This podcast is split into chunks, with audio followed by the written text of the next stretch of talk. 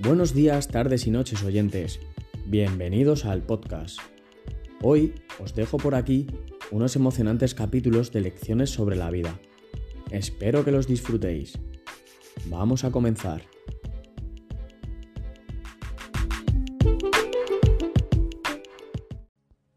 Capítulo 41. No seas tímido a la hora de preguntar. El que pregunta tal vez sea un tonto durante cinco minutos, pero el que no pregunta es un tonto toda su vida, dice un sabio proverbio chino. Eso me recuerda a un anuncio que leí en la sección de clasificados hace poco, que decía, para la hermosa mujer del abrigo de ante marrón que estaba en el supermercado de la dirección de la tienda el sábado 28 de noviembre a las 4 de la tarde. Tropezaste conmigo delante de la sección de revistas, me gustaría que quedáramos para charlar un rato. El hombre que publicó ese anuncio daba después su número de teléfono. El destino le había dado una oportunidad, posiblemente conocer a la mujer de sus sueños, y él la había desperdiciado. Y entonces, después de reprocharse por no haberle preguntado, tenía que recurrir a poner un anuncio en el periódico con la desesperada esperanza de encontrar a esa mujer. Cuanto más pides, más obtienes, pero se necesita práctica para llegar a ser bueno en ello. El éxito es una cuestión de cifras. Como dicen los sabios budistas, cada flecha que da en el ojo del toro es el resultado de un centenar de disparos fallidos. En las semanas que vienen, ejercita tus músculos de pedir, pidiendo una mesa mejor en tu restaurante favorito, una segunda bola de helado gratuita en la heladería de tu barrio o un asiento mejor en tu próximo vuelo. Tal vez te sorprenda la abundancia que afluirá a tu vida solo con pedir sinceramente las cosas que quieres. Recuerda, la persona que pide lo que quiere, al menos, tiene una oportunidad de obtenerlo. La persona que no pide no tiene ninguna oportunidad. Uno de los mejores libros sobre el poder de pedir que he leído es The Aladdin Factor, escrito por mi amigo y colega conferenciante Mark Victor Hansen en colaboración con el experto en autoestima Jack Canfield. Lleno de ideas prácticas y técnicas sencillas, el libro contiene además numerosas citas inspiradoras como esta.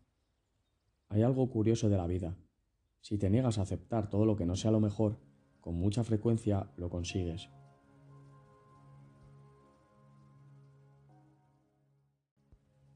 Capítulo 42. Busca el sentido profundo de tu trabajo.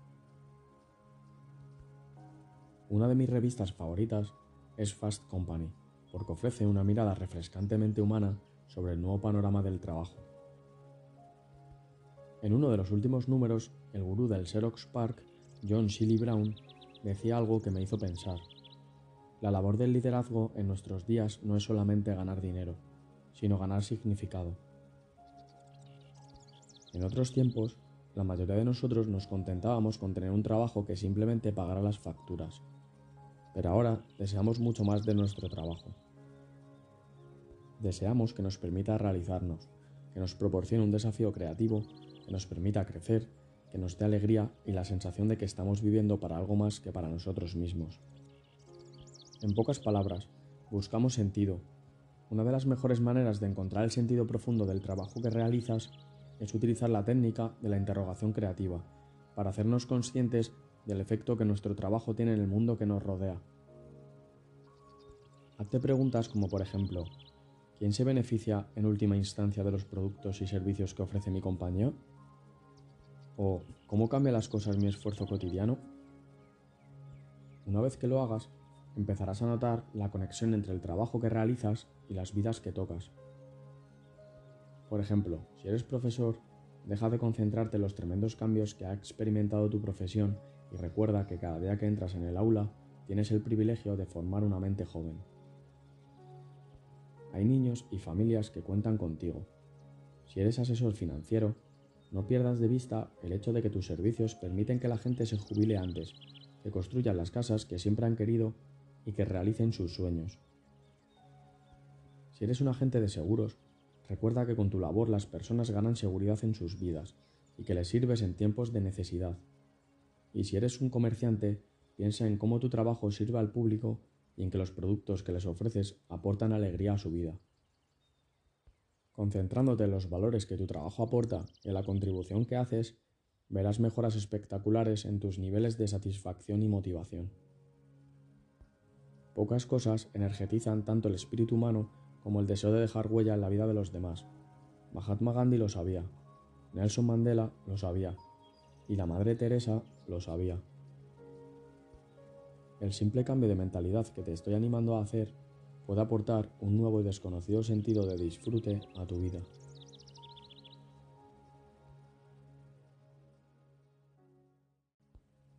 Capítulo 43. Reúne una biblioteca de libros heroicos.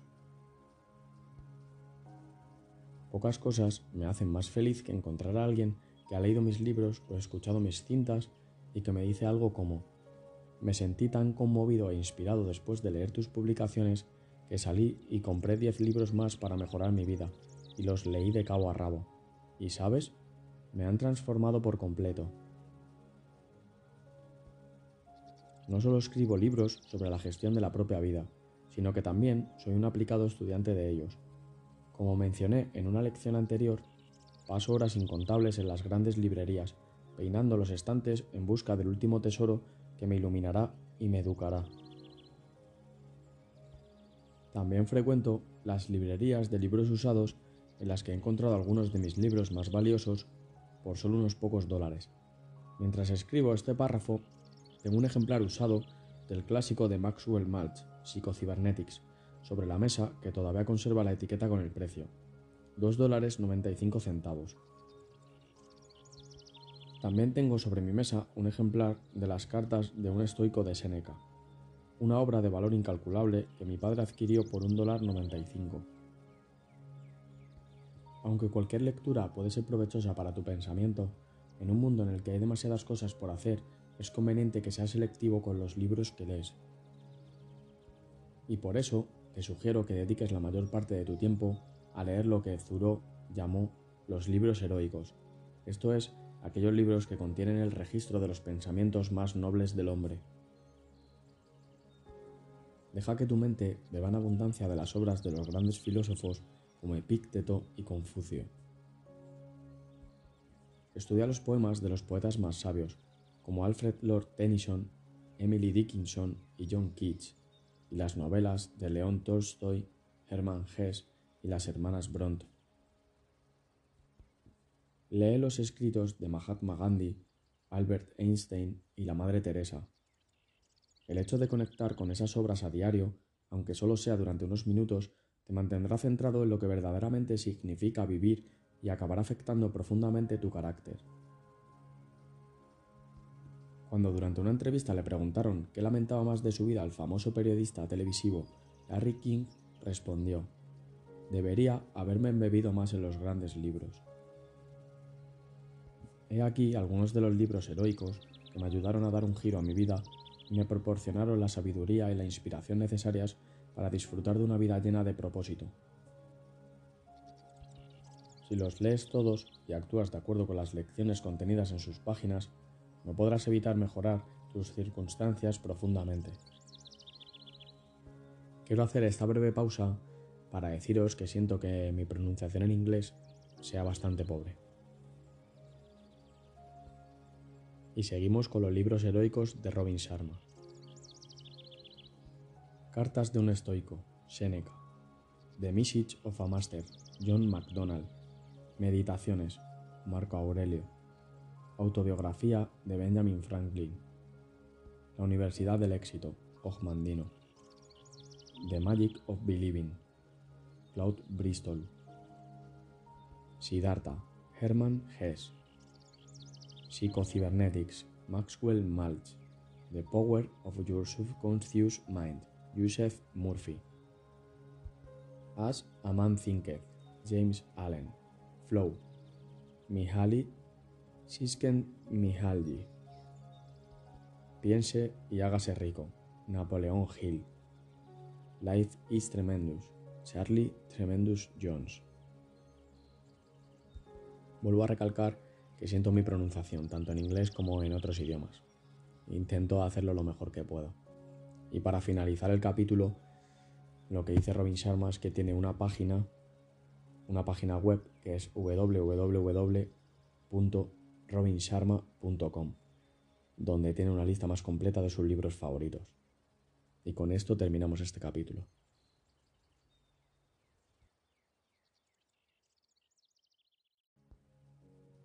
Capítulo 44. Desarrolla tus capacidades. En una ocasión, Norman Cousins comentó, La tragedia de la vida no es la muerte, sino que nos dejamos morir por dentro mientras aún estamos vivos. En una vena semejante, Ashley Montagu escribió, La mayor derrota personal que puede sufrir un ser humano está construida por la diferencia entre lo que uno podía haber llegado a ser y en lo que realmente se ha convertido. Existe una diferencia entre simplemente existir y vivir de verdad. Lo triste es que la mayoría de las personas han perdido de vista los dones humanos que residen en su interior y se han resignado a desperdiciar los mejores años de su vida mirando la televisión encerrados en un piso.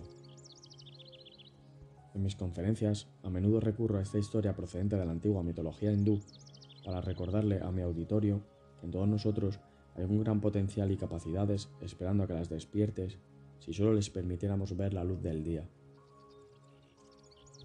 Hace miles de años se creía que todos los que caminaban sobre la faz de la Tierra eran dioses, pero el género humano abusó tanto de sus poderes ilimitados que el Dios Supremo decidió esconder la divinidad, la fuente de todo ese potencial, para que nadie pudiera encontrarla. La pregunta entonces fue dónde esconder una cosa así. El primer consejero sugirió que podía enterrarse profundamente en la tierra, a lo que el Dios Supremo contestó que no, pues alguien podía cavar suficientemente hondo y encontrarla. El segundo consejero propuso colocar la divinidad en el fondo del océano más profundo, a lo que el Dios Supremo respondió que alguien podía sumergirse lo suficientemente hondo y encontrarla. El tercer consejero preguntó entonces si no podrían colocarla en la cima de la montaña más alta, a lo que el Dios Supremo replicó que no, pues estaba seguro de que con el tiempo alguien escalaría ese pico y la hallaría. Después de reflexionar durante un tiempo, el Dios Supremo dio con la solución. Escondería la fuente de toda la energía, el potencial y el propósito humano en el corazón de cada hombre, mujer y niño del planeta, porque nunca se les ocurriría buscar allí.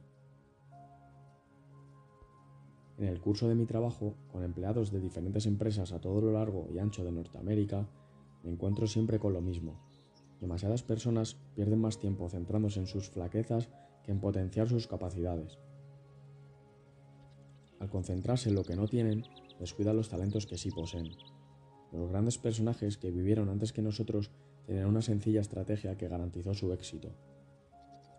Se conocían a sí mismos se tomaron el tiempo de averiguar cuáles eran sus cualidades innatas, esas cualidades especiales que los hacían únicos, y pasaron el resto de su vida refinándolas y ampliándolas. Todos estamos dotados con la capacidad del genio, solo que tal vez no te has tomado tiempo para descubrir cuáles son tus dotes personales y perfeccionarlas hasta alcanzar un grado de brillantez. ¿Estás utilizando tus capacidades a pleno rendimiento? Si no es así, no solamente te estás perjudicando a ti mismo, sino que estás perjudicando al mundo y a todos aquellos en el mundo que podrían beneficiarse de tus talentos únicos. Ruskin lo expresó de este modo. El más débil de nosotros tiene un don, por trivial que pueda parecer, que le es propio y que bien utilizado será también un don para su raza.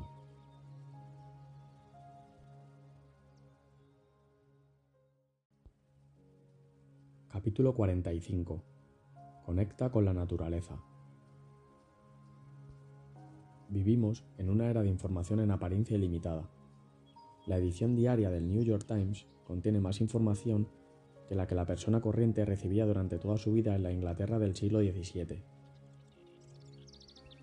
Con los años, he descubierto que pasar tiempo solo en medio de un espacio natural me conecta con el universo que nos rodea y restaura mi espíritu en esta época apresurada. Después de una semana de ajetreo dando conferencias, firmando libros y apareciendo en los medios de comunicación, el simple acto de sentarme entre los árboles de un parque y escuchar el viento moviéndose entre las hojas me llena de paz y quietud. mis prioridades se aclaran, mis obligaciones parecen menos apremiantes y mi mente se serena. Comunicarse con la naturaleza es también un excelente medio para desatar tu creatividad y generar nuevas ideas. Newton formuló las leyes de la gravedad mientras pasaba un rato relajado bajo un manzano. Del mismo modo, el diseñador suizo George de Mestral desarrolló el velcro después de examinar las semillas rugosas de la bardana que habían quedado adheridas al pelo de su perro mientras paseaba por la montaña. Los escenarios naturales sirven para reprimir la cháchara interminable que llena nuestro pensamiento para que de ese modo nuestro verdadero brillo sea liberado. Y mientras dedicas parte de tu tiempo a disfrutar de la naturaleza, observa lo que te rodea con profunda concentración. Estudia la complejidad de una flor o el modo en que discurre la corriente en un arroyo centelleante. Quítate los zapatos y siente la hierba bajo tus pies. Agradece en silencio el privilegio de disfrutar de esos regalos especiales de la naturaleza. Mucha gente no lo hace.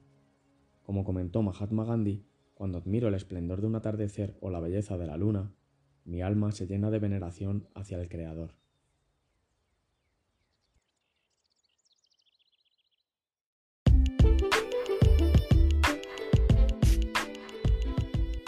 Y con esta emocionante lectura finalizamos por hoy Lecciones sobre la vida.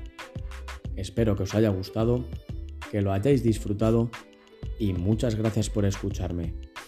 Hasta la próxima.